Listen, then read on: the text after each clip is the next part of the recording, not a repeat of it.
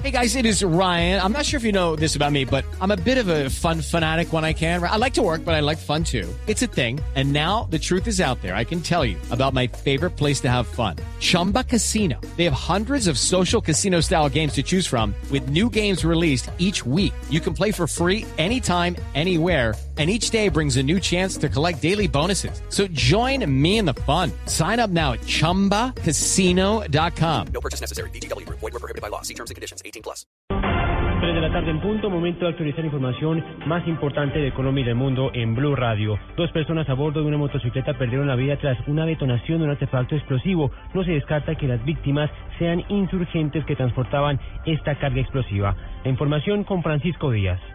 Dos hombres que se movilizaban en una motocicleta GN 125 de color rojo y de placas FWS22D murieron tras una detonación de un artefacto explosivo. Las primeras informaciones indicaron que los dos sujetos transportaban el artefacto con destino desconocido. La detonación se produjo en el sector conocido como Villamaga, vía Fortultame, donde el automotor y los cuerpos quedaron esparcidos.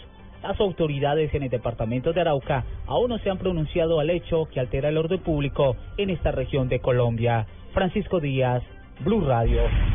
Y mucha atención porque un joven de 20 años asesinó a su pareja en la localidad de Bosa, en el sur de Bogotá. La historia con Juan Carlos Villani. El hecho se registró en una casa, en el tercer piso de una casa en el barrio San Antonio, en la localidad de Bosa. Según la dueña del inmueble, esta madrugada una pareja a la que le había arrendado una habitación hacía dos meses llegó y tuvieron una discusión. Beatriz Zuluaga, la propietaria de la casa. Me dijo, vecina, mi esposo me pegó, vino borracho y me pegó y quería estar conmigo.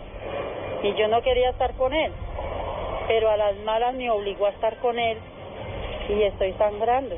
Dijo, prácticamente me violó, me dijo. Dijo, pero este hijo no sé qué, se va a morir. El hombre fue llevado al hospital de Kennedy, pero por la gravedad de las heridas falleció. La policía capturó a la joven de 20 años cuando intentaba escapar del inmueble. El coronel Oscar Pinzón, comandante operativo de la policía de Bogotá. Esta persona convivían seis meses, no tenía ningún hijo entre ellos en esta relación y al parecer se estaban enfrentando varios problemas según los vecinos y el inclinato eh, de varias veces donde habían maltratos por el tema de celos o algo pasional. La víctima fue identificada como Fabián Andrés Bonilla, de 22 años. Juan Carlos Villani, Blue Radio. Y a la cárcel fue enviada una trabajadora sexual que extorsionaba a uno de sus clientes sobornándolo con publicar un video que había grabado en un cuarto de hotel. Informa Nilson Romo. La mujer había acondicionado una cámara de video y fotografía para registrar el encuentro íntimo con un comerciante de Santander de Quilichao, el coronel Iván Pérez, comandante de la policía en el Cauca. Esta joven de manera premeditada, ah, cuando consiente una relación con, con una persona, eh, instala unos equipos de filmación y a través de ese producto procedió a extorsionar la, la persona con una fuerte suma de dinero y proceden de manera insistente a amenazarla con revelar esos videos íntimos, no solamente a sus seres queridos, sino a través de las redes sociales. La mujer que pedía una suma de 10 millones de pesos por no revelar el video y las fotografías del comerciante fue capturada en un punto de giros en el municipio de Jamundí, Valle del Cauca, cuando cobraba una cuota de la extorsión.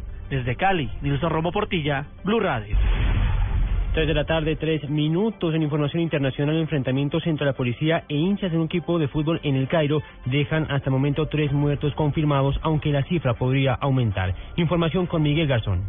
Tres personas murieron y otras 20 resultaron heridas en enfrentamientos entre la policía y aficionados del equipo de fútbol Zamalek en el Cairo, según informaron fuentes del Ministerio de Salud egipcio. Los combates estallaron antes del partido en las inmediaciones de un estadio situado en el noreste de la capital egipcia, cuando seguidores del club intentaron entrar por la fuerza al recinto deportivo donde estaba previsto un encuentro, según precisaron las fuentes. Precisamente los hinchas del Zamalek regresaban hoy a las gradas después de que el Ministerio del Interior egipcio prohibiera en marzo del año pasado a los aficionados de este equipo la entrada a recintos deportivos por otro episodio violento. Fuentes de los hinchas aseguran que la policía se excedió en las medidas de seguridad y que empezaron a lanzar granadas de humo y balas de goma a los hinchas cuando estos intentaron acceder al estadio por una pequeña puerta metálica rodeada de alambre de púas, habilitada por los agentes para controlar la entrada de los hinchas del Zamalek. Miguel Garzón, Blue Radio. Noticias contra reloj en Blue Radio. 3 de la tarde, 4 minutos. Noticia en desarrollo. Ecuador abogará por proteger a Venezuela en una reunión de cancilleres que se realizará mañana en Montevideo, Uruguay, para analizar las sanciones de Estados Unidos a Caracas y las denuncias de desestabilización del gobierno de Nicolás Maduro. La cifra a esta hora 1 por 0 le gana el Inter de Milán al Palermo dentro del campeonato italiano con un gol del colombiano Freddy Guarín.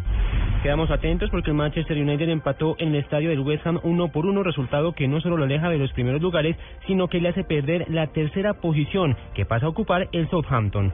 Ampliación de estas y otras noticias en www.bluradio.com. Sigan con nosotros, ya viene Estadio Blue.